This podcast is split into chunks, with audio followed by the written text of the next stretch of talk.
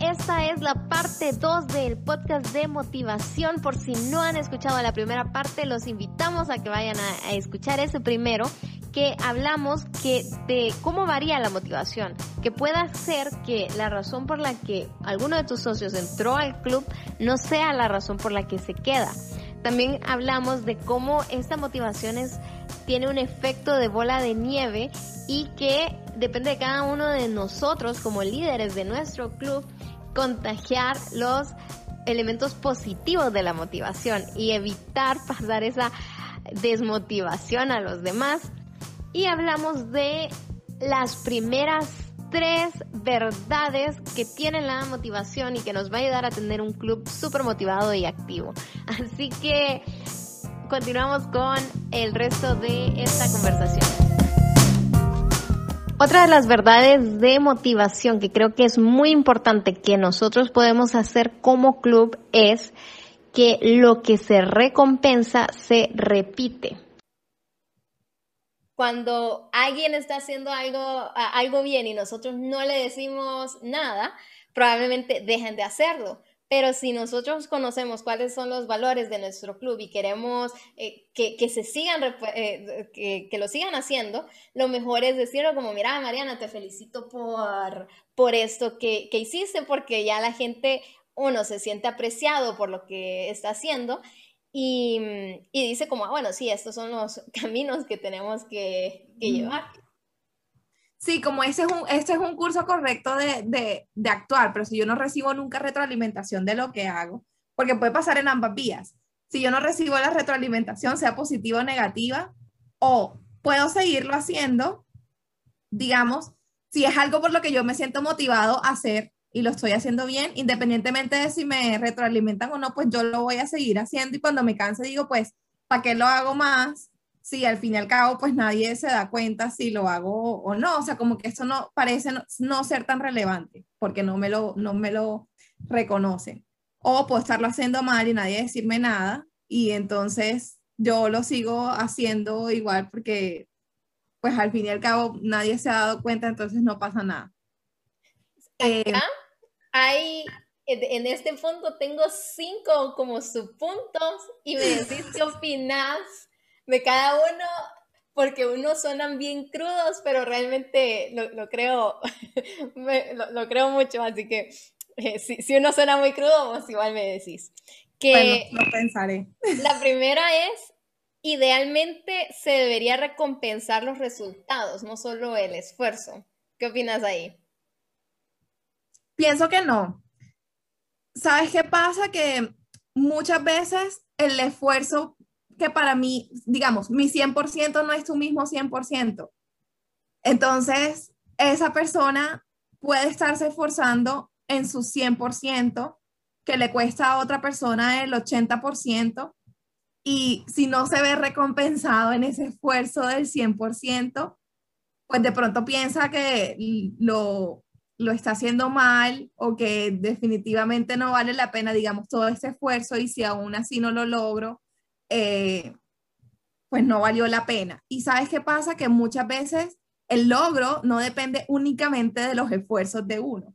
Entonces, si e, eventualmente no se alcanza el logro, pero la persona tuvo, no sé, el 200% del esfuerzo y no se ve recompensado, la próxima vez que tú necesites el esfuerzo de esa persona, y el logro no depende de esa persona, digamos, ¿qué tan motivada se va a ver la persona a dar otra vez su 100%? Mira, eso, es, e, e, e, eso que estás diciendo lo tengo como otro punto más adelante, hablando de motivación, pero te voy a explicar por qué lo tengo acá. Idealmente, ya conocemos a nuestros socios, conocemos cuáles son sus fortalezas. Entonces, si le vas a exigir el, el, el resultado a alguien, tenés que saber que está en su zona de, fortaleza, no que te voy a pedir a vos algo que yo sé que no puedes lograr. Y, obviamente, si, si es por otro factor, ahí sí, sí, es distinto. Pero sí, te prometo que en ese punto vamos a regresar porque si lo debatimos ahorita, después no, no va a funcionar mucho. Yo pienso que es importante en ese punto reconocer si el logro depende 100% del esfuerzo de esa persona o si tiene, eh, digamos, factores externos que, que puedan afectar el cumplimiento o no de ese logro. Un ejemplo básico, si el logro es simplemente llamar a, no sé, a la droguería, ejemplos de la vida real. El logro de la actividad es solamente llamar a cotizar unos eh, medicamentos que necesitas para una persona. Y tú encargaste a una persona que dijo o se comprometió porque tenía el tiempo y, ok, yo llamo o yo tengo ese contacto. Y esa persona no lo hace, pues ahí sí tú no hubo ni siquiera un esfuerzo, pues uno dice, a ver, mm, digamos, qué tipo de, de, recompensa. Pero si, por ejemplo, tú pones a un socio a llamar a alguien para convencerlo de algo, por más bueno que sea, Mariana, tienes que convencer a Nicole de poner el post en Instagram sobre las tres preguntas que debes hacerle a tus socios para conocerlos. Y tú consideras que eso no va con el feed de la IRCA o que definitivamente pues ahora no, sino más tarde lo logro por más que yo te dé todas las, utilice todas las tácticas y tal, mejor dicho, hasta te ofrezca llevarte a paseo en yate en Cartagena en, en el Instituto Notario y tú igual no accedes, pues yo lo intenté, pero definitivamente no dependía de mí si tú tomabas la decisión o no. Entonces, yo creo que son los factores externos. Solo quiero aclarar aquí importante que si, si vos te esforzás por conseguir el yate para el instituto y no lo lográs, no te voy a felicitar, Mariana, sabelo. Yo quiero mi yate. No, pero mira, bueno, voy a, hacer un desorden acá en los puntos que tenemos solamente para, para, para explicar por qué, porque lo tengo acá. Otra de las cosas de motivación, de las verdades que no, no, son sus puntos, de los puntos principales, ah, es que tenemos que minimizar los errores y maximizar la acción. ¿A qué me refería con esto? Que si alguien no lo, o sea, nosotros no tenemos que, que poner cuando fallamos en algo que es como lo, lo por qué puede pasar. Se acabó el mundo. Hay un libro de John Maxwell que dice a veces se, se gana, a veces se aprende, eh, que e, es precisamente esto. Entonces, si yo sé que vos actuaste y que lo hiciste y que diste lo que podías, yo voy a valorar esa acción que, que si estás haciendo, ese esfuerzo. Pero eh, si veo a alguien que, que, va en el proyecto y, eh, ajá, entonces esa era la, la, la general volviendo a esta de que hay que recompensar los resultados, no el esfuerzo, la recompensa depende de cómo lo recompenses, porque palabras de animación se puede decir en cualquier momento, pero si alguien falló porque no, quizás se comprometió a algo que no era su zona de fortaleza, y igual le llevamos el precio, no, pero mira, eh, no lo logramos, pero tené, ya le bajamos un poquito el estándar al, al club. Entonces, por eso decía, lo que recompensamos, sí, yo, yo, me quedo acá en mi punto, eh, deberían ser los logros, porque así le subimos la barra siempre a, a nuestro club, se vuelve parte de, como de la cultura. Igual hay que ver en qué, eh, digamos, en qué queremos recompensar o qué pensamos que es una, que es recompensable porque hay actividades que deberían ser como de nuestro diario, digamos, como de nuestro curso natural de actividades, que no, no, no suponen un esfuerzo mejor, eh, o sea, que un esfuerzo superior al de las actividades normales. Digamos, si nosotros siempre estamos, nosotros tenemos, por ejemplo, eh, todos los, los sábados un taller con niños de la comunidad y en el comité, pues todos los sábados va una persona distinta y esa persona tiene que asegurarse que los niños se conecten. Entonces, se conectan a ese estar, entonces toca llamar. Leandro, no te has conectado, ¿qué te pasó? ¿Te funciona bien? No sé qué. Y bueno, y lograr la asistencia de, de los chicos. Eso no es un gran esfuerzo, eso es una tarea a la que nos comprometimos a hacer y cada sábado alguien tiene la tarea. Entonces, no es como que vamos a recompensar eso porque pues sabemos que tenemos ese compromiso.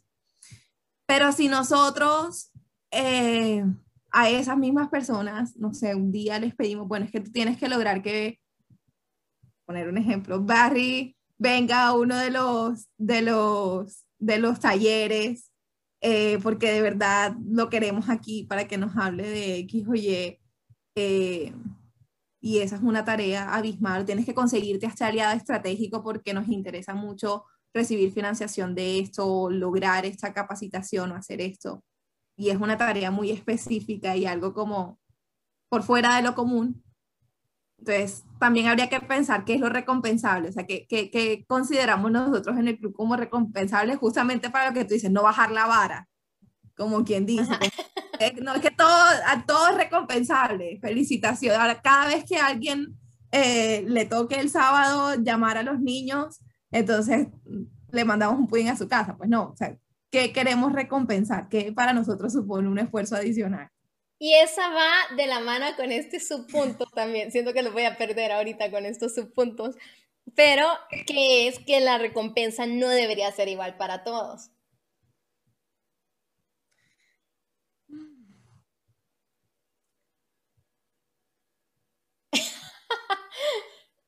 Me pones a, a dudar.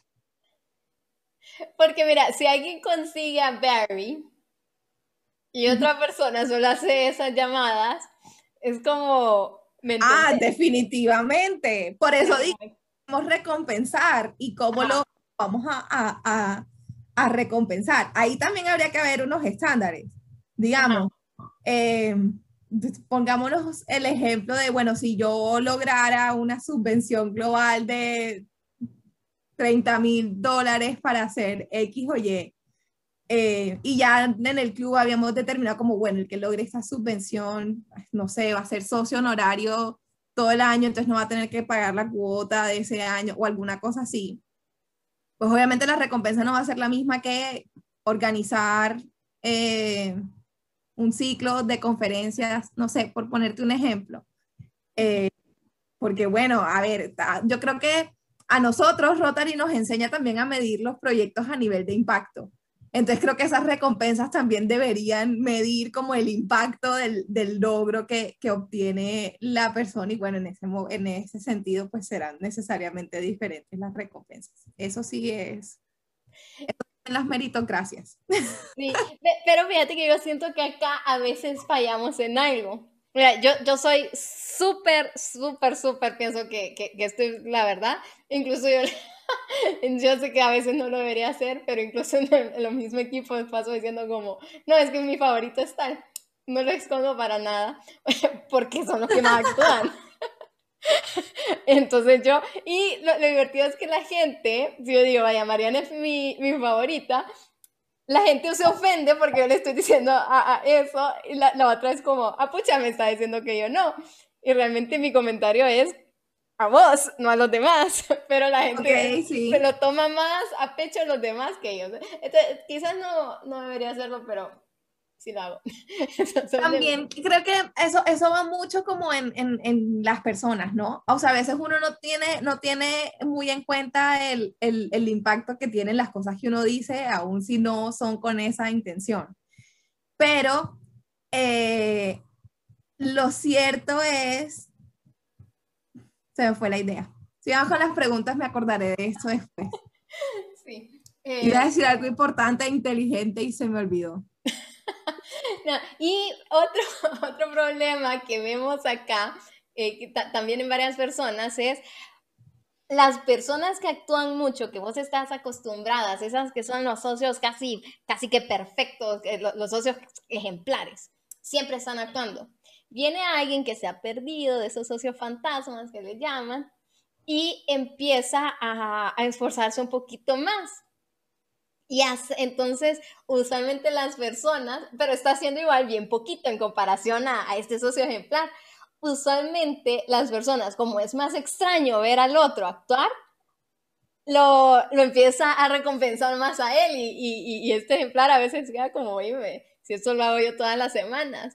Entonces, e, pero mira, eso, eso, eh, yo, yo tengo un caso particular en, por eso es que es tan importante uno reconocer por qué hace las cosas el otro, ¿no? Entonces, mira, en, mi casa, yo tengo un hermano menor. eso es un ejemplo súper cliché de familia en el que yo soy la hermana mayor, que en el colegio siempre fue súper juiciosa, ejemplo de los profesores, ñoñísima, ñoñísima, o sea, yo no les voy a decir a ustedes que no, yo súper ñoña. Y mi hermano era más bien indisciplinado, eh, entonces no le iba tan bien como en todo. Entonces, cuando mi hermano le iba bien en, en un examen, saqué la escalera del 1 al 100. Saqué 96 en un examen de español. Eso había casi que fiesta en toda la familia por el 96 de mi hermano. O sea, eso era una cosa, mejor dicho, espectacular. Eso le compraban pudín y ese fin de semana íbamos al parque. Pues yo gozaba de esos beneficios porque en mi casa mi mamá siempre fue muy equitativa, entonces lo que le daba uno era para los dos, pero sabíamos que el motivo era el 96 de mi hermano. Y para mí era como, yo tengo 96 todo el tiempo y yo me acuerdo que mis amigos, cuando veían mis reportes de notas, me decían que si sus papás, que si ellos tuvieran mis reportes de notas, ellos tuvieran, mejor dicho, carro, computadores portátiles, tendrían el cuarto teteado de cosas espectaculares por las buenas notas. Y pues yo no tenía nada de esas cosas ostentosas eh, pues simplemente eran buenas notas y ya. Entonces, mis buenas notas no eran pensando en esas recompensas que mis amigos decían que podría obtener de mis buenas notas, ni en los beneficios que mi hermano obtenía por, por tener sus buenas notas extraordinariamente. Yo sacaba buenas notas porque para mí, pues eh, afortunadamente se me daba bien el estudio, entonces tampoco era un gran esfuerzo de mi parte eh, el tema. Pero sí llama la, la atención eso, que a veces uno ve, eh, pero es justamente eso, eso lo da que el asunto es extraordinario, no es, no es la regla. Y por eso también es importante que aunque parezca una cosa natural, uno le haga saber constantemente a las personas, aun si siempre lo hacen, que eso que hace constantemente y de manera orgánica es importante y es apreciado por el club. Porque si tú le aplaudes el día de mañana al que nunca hace y hizo un poquito, pero nunca le has reconocido al que hace todo el tiempo y se mantiene haciendo cosas top, eso hiere corazoncitos. Por ahí, eso sí puede ser un, un, factor de motivación porque uno se mueve por eso, o sea, uno, uno quiere sentirse, aunque uno diga que no, uno puede ser el más modesto del mundo y decir, no, yo no quiero que me aplaudan, a mí no me gusta el bombo, pero uno sí quiere que, que, le, que le reconozcan esas cosas. Entonces, no creo que haya algo malo como en reconocer exageradamente el poquito esfuerzo o el, esfuerzo extraordinario de una persona que no suele esforzarse, pero sí creo que entonces eso, eso va a repercutir necesariamente en si uno no hace ese reconocimiento constante a la persona que lo, que lo hace todo el tiempo. Y ahí viene el comentario, ya me acordé, que iba a ser cuando dijiste como, ah, que yo digo que esa persona es mi favorita y lo digo para esa persona y no para el resto. No sabes, digamos, qué, qué, esfuerzos están haciendo las otras personas por tratar de ser tus favoritas o qué tan importante puede ser para las otras personas ser tus favoritas o no. Para, algunos será ser lo importante y ahí pues qué bien que tengas tu favorita y no pasa nada eh, o el asunto no es conmigo, pues que bien que sea la favorita y, ok, pero uno no sabe con qué está lidiando la, la otra persona y puede sentirse. Por eso, aquí, cinco lenguajes del amor, también hay cuatro acuerdos, este es otro autor, eh, y uno de los acuerdos es no tomarse nada personal. Yo, ¿por qué voy a tener que tomarme personal? Pues el elogio que tú le estás haciendo a otra persona. Pero desafortunadamente uno sí se toma las cosas personales. Bueno, fíjate que ese ejemplo lo de, lo de que favorita tampoco es tanto, o sea, no, no crees que no es una, una, posición tan luchada, ¿me entiendes? Pero el, el, ejemplo, y lo he notado más porque yo soy súper puntual, o sea, si hay algo que me quieren molestar a mí, soy impuntual y solo no puedo. Entonces, a la gente que se conecta tarde, que es una realidad en, en mi país, es súper común, entonces yo, yo le agradecía a la gente que se conectaba temprano. Entonces lo que contestaban eran como, pucha, pero es que no sé qué. Yo, como, yo no dije nada, yo le estoy agradeciendo a Mariana por conectarse a la hora que era. Se sienten aludidos y eso pasa todo el tiempo, ¿ya? Pero es también el subconsciente de uno reconociendo la propia falla y sintiéndose mal por esa falla. Entonces, uno no quisiera y uno no lo hace con esa intención, pero no todos. Hay gente que sí. Esas fallas internas como para asimilarlo así abiertamente y pues nos sentimos tocados. Eso no, no, no hay nada que hacer. No, no es tu culpa, pero habría otras formas como de, de manifestárselo a la persona realmente halagada y, que el otro no lo sienta como una ofensa. Hay que darles el cursito de los cuatro acuerdos. Ajá. Pero acá va otro de estos subpuntos. Las recompensas, y va obviamente ligado con conocer a los socios, que las recompensas siempre se deben dar en público, no en privado. Oye, sí, y, va con lo de, que, ligado con lo de conocer a los socios, porque si sabes que es alguien que odia estar enfrente de todos, no, a él sí hacerlo en, en, público. Pero hay una frase de Mary Kay Ashley que decía, todo el mundo tiene un signo invisible colgado que dice, hazme sentir importante. Y en, la, en general, la mayoría de, de las personas sí se sienten bien siendo reconocidas eh, en públicos porque nos hacemos sentir importante. Entonces va como un poquito de la mano de lo que estábamos hablando anteriormente. Yo creo que sí, conocer y saber qué tan grande puede ser el gesto. Eso es, como, como, además también va en doble vía. Cuando tú haces un reconocimiento público a una persona, en, en el público que lo ve, eso puede eh, tener dos efectos. O se alegran por la persona reconocida o les da una aspiración a ser ellos en un futuro la persona reconocida y eso también es una motivación válida. Digamos, mi motivación es llegar a estar en ese podio de reconocimiento. Y también enseña, como habíamos hablado anteriormente, cuáles son las cosas que queremos que la gente siga haciendo. Correcto, eso eh, marca un ejemplo o una pauta. Estas son las cosas reconocidas o esto es lo que valoramos o esto es lo que quisiéramos incentivar en, en, los demás. Entonces, habría que ver cómo, dependiendo sí de la, de la personalidad de este socio, yo también creo, igual que Mary Kate Ashley, creo que fue la cita que, que hiciste, que todo el mundo quiere low-key ser reconocido públicamente, o sea, como tener alguna ventana de, exposición. Habría que ver qué tan grande queremos que, que, sea esa ventana. No es lo mismo, por ejemplo, tú quieres reconocer a un socio, no es lo mismo hacerlo enfrente del club, digamos, hacerlo en, una reunión y decirlo, así lo haces en una conferencia distrital. Nos pareció tan top lo que hiciste que lo voy a hacer en la conferencia y bueno, de pronto esa persona no quería tanto nivel de, de visión. Entonces sí ver un poco, conocer un poco más del socio, de que de pronto sí la cosa va a ser pública, pero qué tan pública y en qué manera. Ya que, que de pronto no, no se, no se vuelva como contraproducente o que sirva entonces de motivación negativa para, para otros socios, porque también puede pasar. Eh, sí, creo que, que, que habría que, analizar bien este tema como de los reconocimientos públicos o, o privados. Sí, sí, y, va, un poquito de la mano con, lo que siempre dicen, que tenemos que dar ese reconocimiento público y las críticas siempre en privado. En privado. Ah, para que no se vayan a desmotivar por el mismo factor que se están motivando.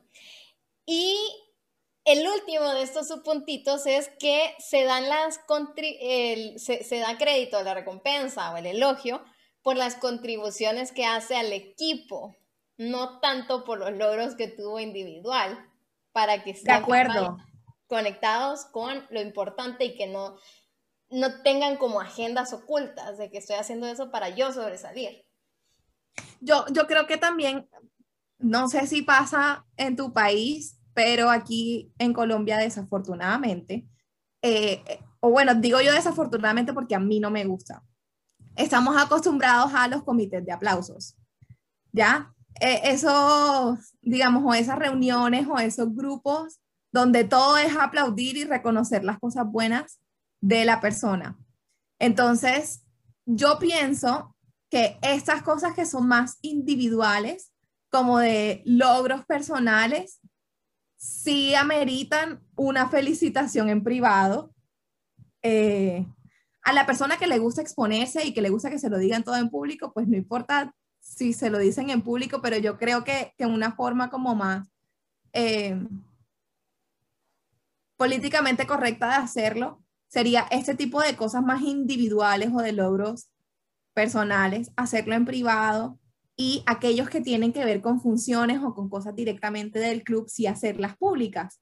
Justamente lo que hablábamos ahorita como de qué es lo que nosotros aspiramos a ver o qué es lo que nosotros visionamos como una o un comportamiento o un logro de impacto para el club, porque al fin y al cabo nosotros lo que hacemos es prestar un servicio al club y no obtener un favor personal de las cosas que, que hacemos.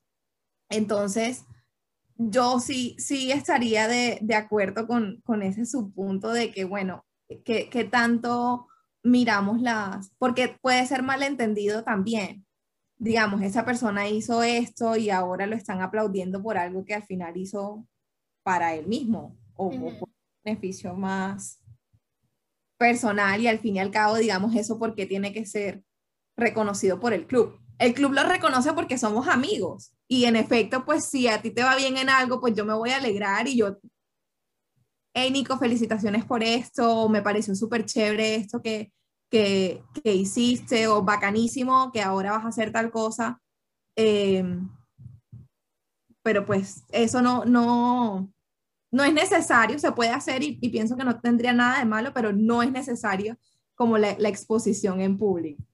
Ajá, eh, yo, yo este lo estaba pensando más que todo porque mm, para no dejar que nadie ponga como su agenda arriba de la, del propósito de, del club, de decir, ay, yo voy a eh, ponerme en este comité porque este comité tiene una mayor exposición distrital y no voy a estar trabajando en esto que es del club porque nadie se va a dar cuenta.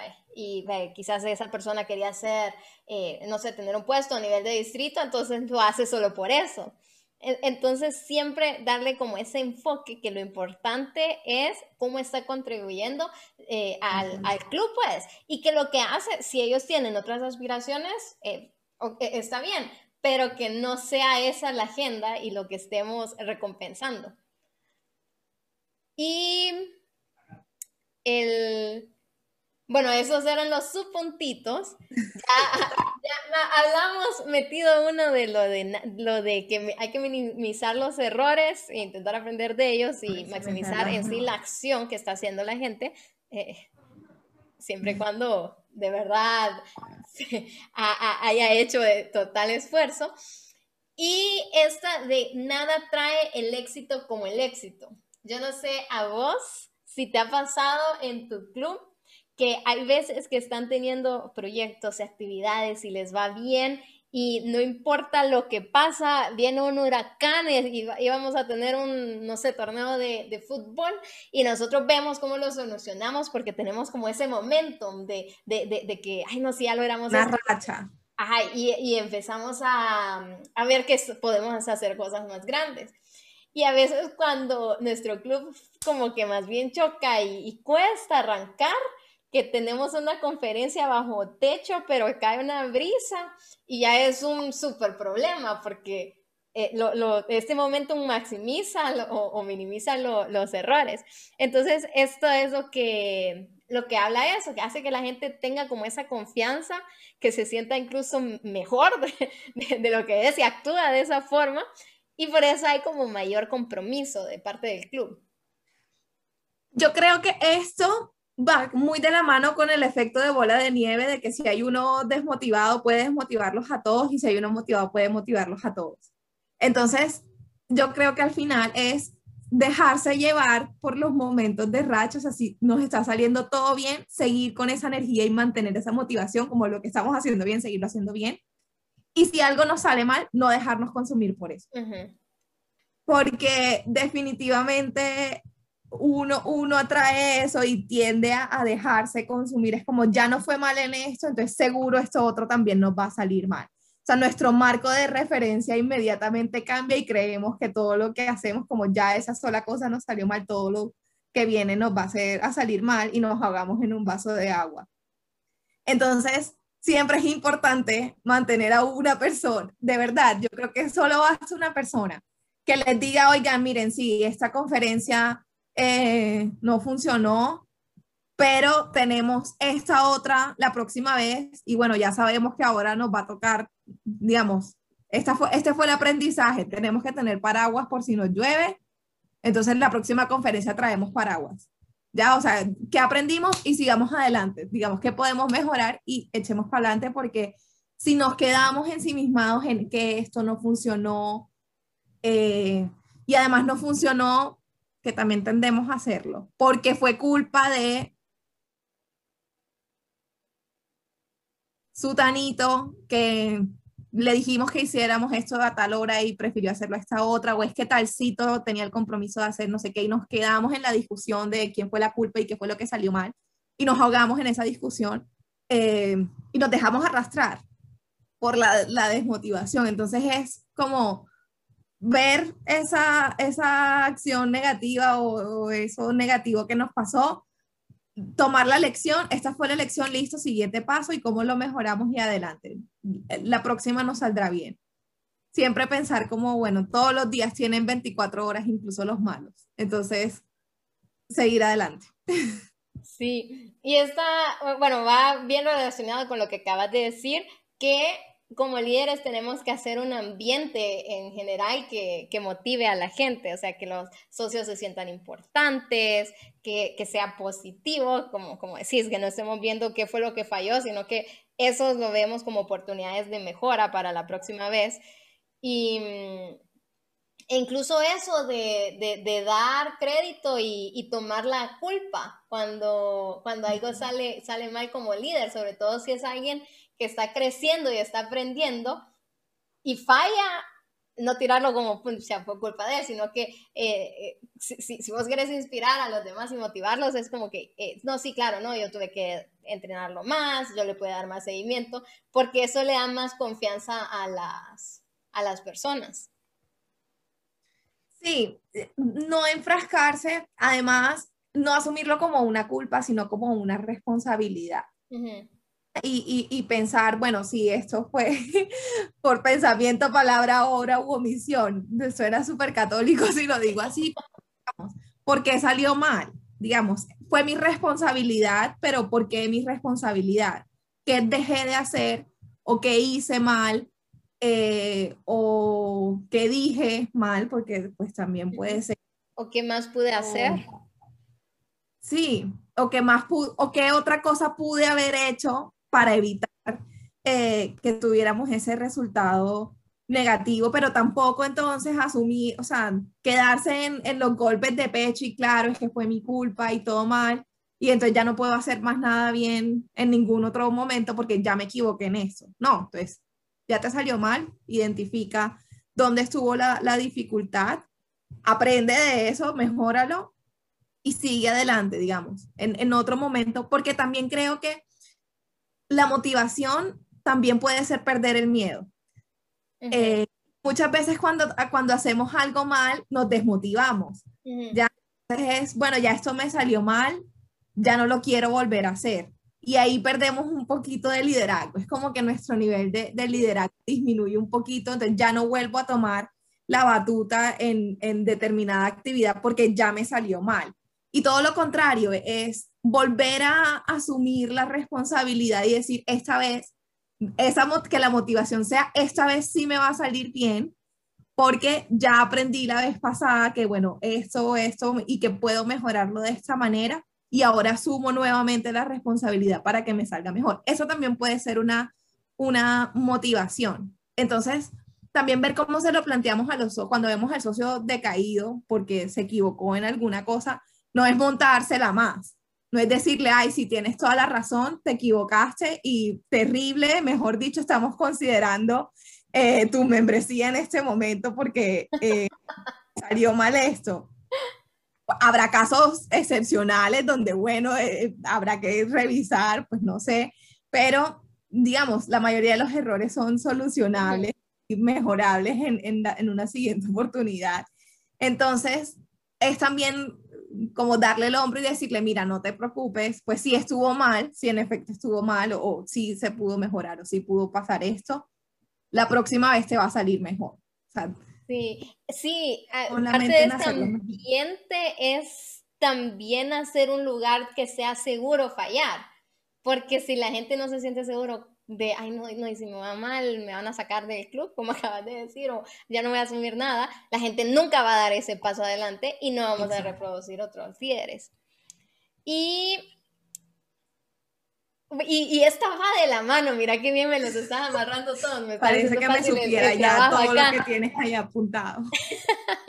que para motivar a las personas tenemos que creer en ellas es bien difícil agregarle valor a alguien que pensamos que no lo puede hacer, porque aunque nosotros estemos con eso como, no, sí puedes, sí puedes, y no lo creemos en verdad, no se va a sentir auténtico ni, ni vamos a poder motivar a la gente.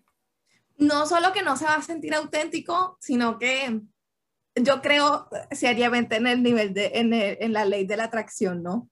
Si tú tienes miedo de que algo pase, lo más probable es que eso pase. Entonces, si tú le das una responsabilidad a alguien con el miedo o esperando que esa persona fracase, muy posiblemente vaya a fracasar porque tu energía está enfocada hacia eso. Entonces, sí es muy importante darle la confianza a la persona de que además de que puede hacerlo, puede hacerlo bien.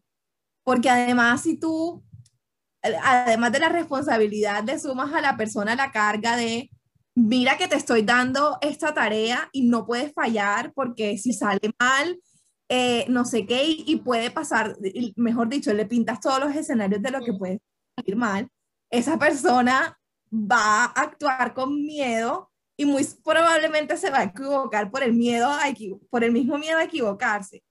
Entonces, tener la, la, la confianza en, en, en la persona y lo que decías ahorita, crear un ambiente seguro para equivocarse. No es como que te vas a equivocar todo el tiempo, pero si tú no le das la oportunidad a las personas de que sepan que tenemos segundas oportunidades o de que pensamos que siempre podemos hacerlo mejor en, en un segundo momento, eh, la persona no va a crecer y tampoco va a crecer el, el club porque ya ese socio no, no, no va a coger nunca la confianza, como yo no hago esto porque eh, me puede salir mal, o todo eso que estás diciendo me puede pasar a mí, eh, o es que ya yo lo hice una vez, yo tenía una persona en el trabajo que decía, no, no, haz las cartas mejor tú. Ese fue como mi primer trabajo. él decía, era otro asistente.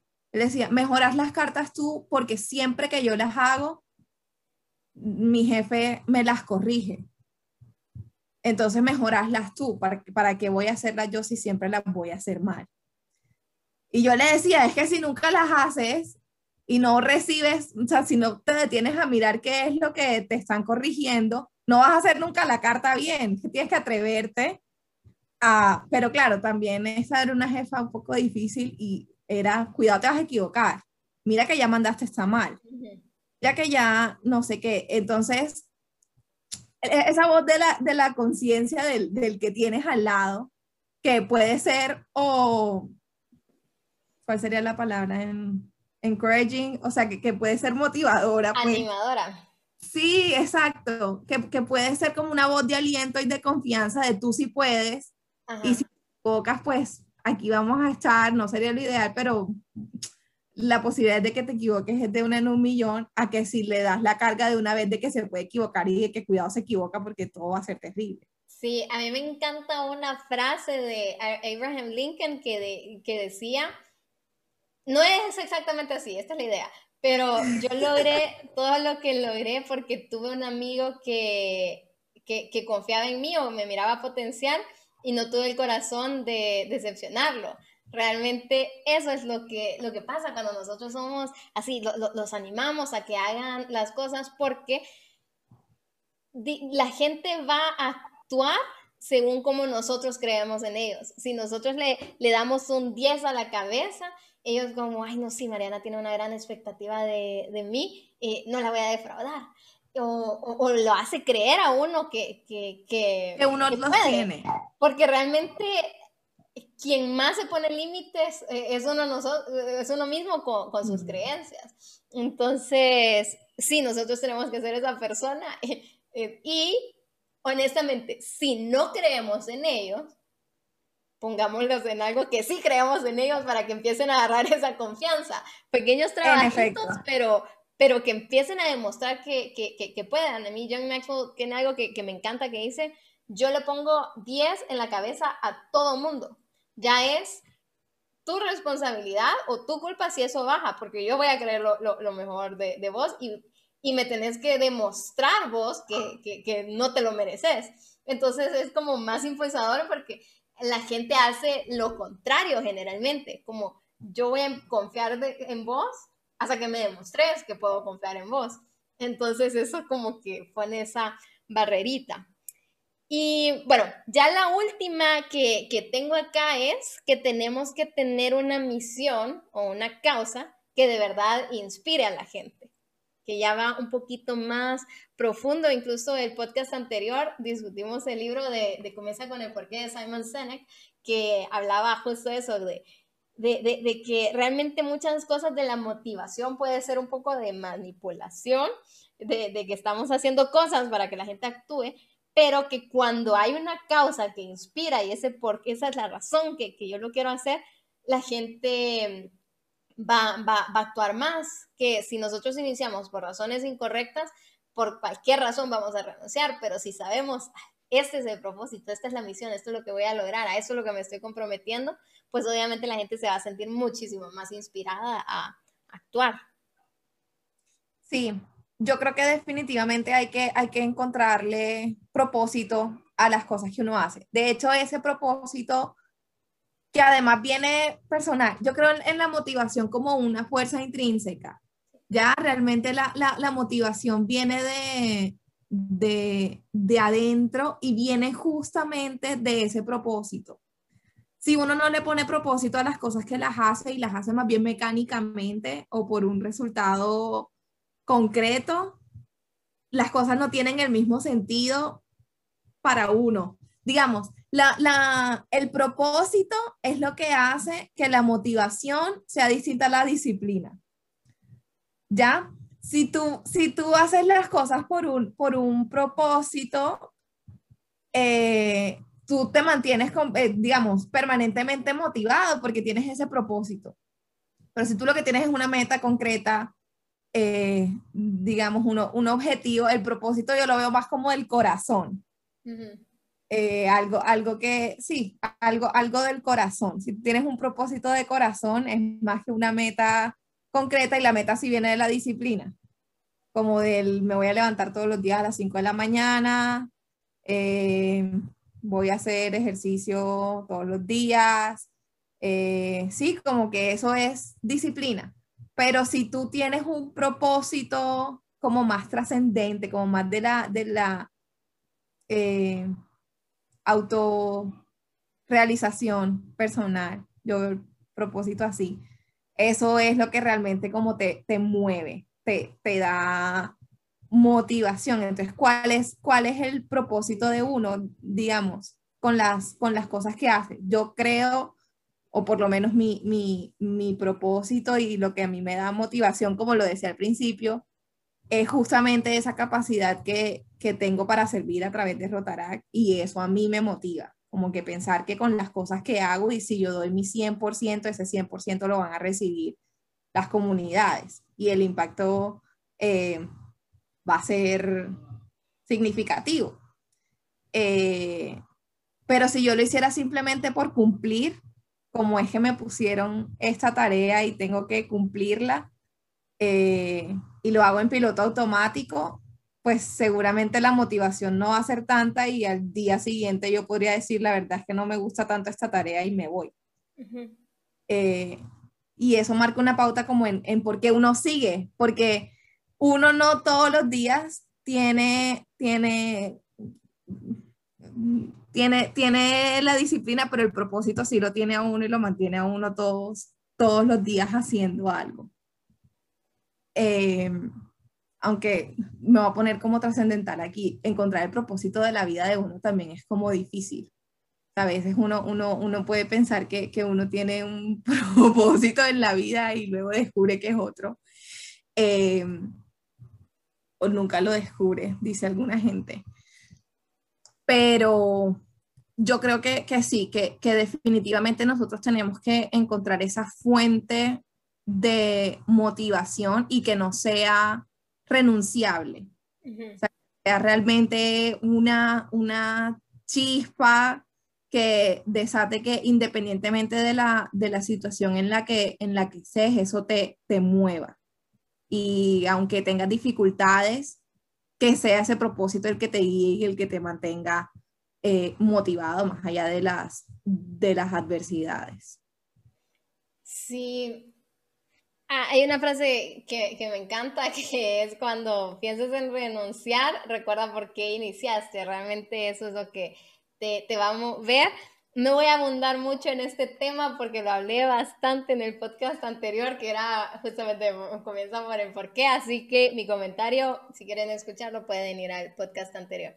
Pero Eh, básicamente estos eran como 10 verdades generales de la motivación que, que, podemos hablar. Obviamente, de motivación es un tema súper, súper amplio que ya nos alargamos un poco, Mariana. Me estaba fijando, creo que va a ser de los podcasts más largos. Entonces, lo vamos a dejar ahí. Pero antes de dejarte ir, queremos hacerte unas preguntas que, que le hacemos a, a, todos los invitados en este podcast para que te conozcan un poquito más. Y la primera va un poquito de la mano con el tema, con el punto anterior, y es de que nos contés cuál es tu momento Rotaract. A ver si se alinea con tu por qué. Mi momento Rotaract bueno, ahora es virtual. Mi momento rotará que es conectarme en los talleres que les contaba de, de, de los niños. Y antes era ir a la biblioteca. O sea, saludar a los niños, eh, escucharles las locuras o recibir como esa energía y generosidad de, de las mamás de la, de la comunidad yo pienso que ese, ese es mi, mi momento rotar aquí, ese es mi porqué. O sea, suena suena súper romántico, pero yo, yo vivo por esos momentos. O sea, como que eh, escucharlos a ellos, eh, conocer más de ellos, verles la sonrisa en la cara independientemente de la situación en la que estén. Eh, sí, ahí, ahí es cuando yo me siento plena. Yo normalmente sonrío mucho, ahí yo, mejor dicho, me, me duele al final del día eh, los cachetes de tanto sonreír porque me, me, siento plena. Eso a mí, mm, uff, o sea, me, me llena. Okay. ¿Cuál es la cualidad más importante que crees que debería tener un líder de Rotaract?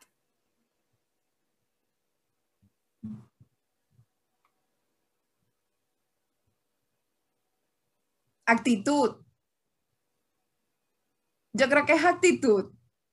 Uno, actitud, uno puede no tener muchas cosas, digamos, de pronto tú no tienes el conocimiento eh, o no tienes la habilidad para determinada cosa, pero si tú tienes actitud, sacas adelante lo que sea. Ponerle actitud a las cosas, eso es súper game changing. O sea, creo que todo líder tiene que tener actitud. Sí, fíjate que yo siempre que hablo de, actitud digo, la motivación indica qué es lo que vas a hacer. Tu habilidad indica que también puedes hacer algo, pero es la actitud, eh, lo que puedes hacer, perdón, pero es la actitud que determina qué tan bien lo vas a lograr y qué tanto te vas a, esforzar. Bueno, no me voy a meter en tus respuestas, perdón. Solo quería meter eso. Eh, okay. De acuerdo. ¿Cuál es o cuál es la forma que más has crecido o el cambio que más has tenido gracias a Rotary?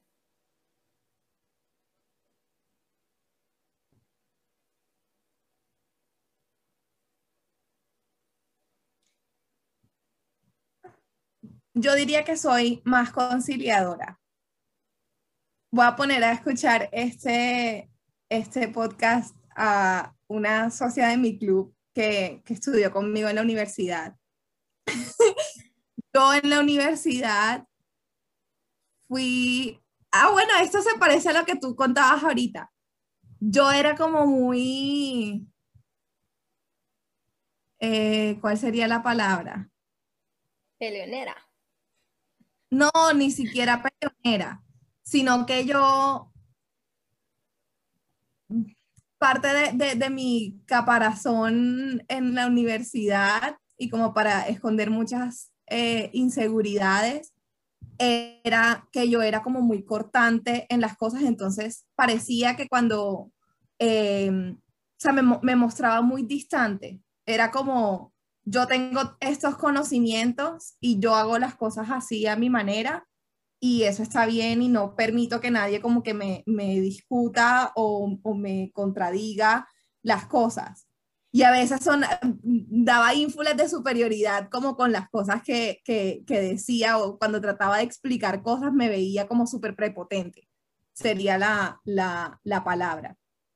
Entonces me veía vehemente, me dijo una vez una profesora que yo era muy vehemente cuando decía las cosas. Entonces era también como la forma en la que las decía. Y acá en, en Rotaract, bueno, esto también ha hecho parte obviamente como de un proceso personal por el que he pasado, pero eh, me he vuelto más suave en mi forma de, de expresarme, como que trato de, de darme a entender mejor sin necesidad de eh, forzar mi, mi, mi opinión sin, sin, ser como demasiado invasiva con mi actitud, porque el tema era como que tenía exceso de actitud, ¿me entiendes? Eh, entonces ahora trato como de ser más suave y más conciliadora y de entrar con menos fuerza eh, en, en, las discusiones. Yo creo que, que eso ha sido un, un elemento importante. Ok, y última pregunta, Mariana. Imagínate en este momento, absolutamente todos los rotaractianos del mundo te están escuchando, tenés unos, un micrófono mágico ahorita que va a hacer que presten atención a lo que vos digas y lo apliquen. ¿Qué es un consejo o una cosa que le dirías a todos los rotaractianos que deberían de hacer, ahorita es tu momento mágico, para que vivan eh, Rotary de la mejor manera posible?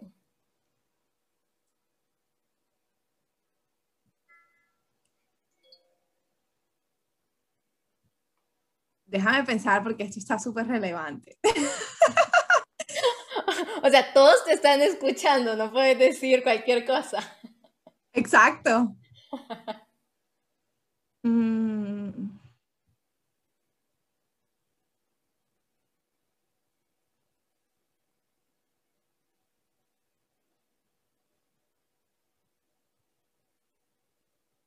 Uf. Bueno, siguiendo con los cuatro acuerdos.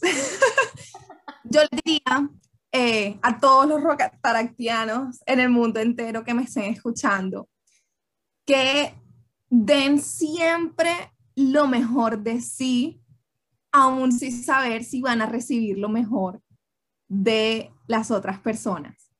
Definitivamente los mejores resultados o el mayor impacto que nosotros podemos causar eh, en la vida y en el entorno que nos rodea es siempre dando lo mejor de nosotros. Entonces, no nos limitemos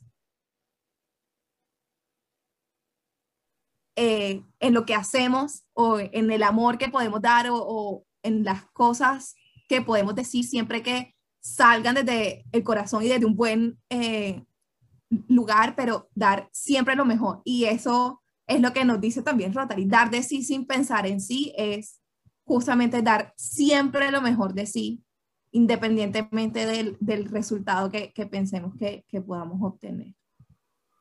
Ok, bueno, ahí lo tienen chicos y chicas, el consejo de Mariana que les va a ayudar también en su vida personal, profesional y en todo. Entonces, algunas últimas palabras que querrás decir para despedirte de, mm, de aquí, de la, en la tierra de podcast. No sé quién se va a quedar hasta este momento en el podcast porque definitivamente nos extendimos un montón, pero a los que se hayan quedado, muchísimas, muchísimas, muchísimas gracias por escuchar las locuras eh, de este par de rotaractianas llenas de actitud. Nicole, mil gracias por la invitación. Espero no haberlos aburrido.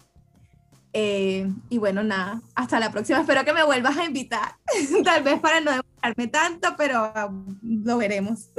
Vamos, vamos a ver los ratings. Así que ya saben, cualquier cosa, si quieren que Mariana regrese al podcast, Denos cinco estrellas en Apple Podcasts, Spotify o donde sea que nos puedan rate y pongan en los comentarios queremos a Mariana de regreso.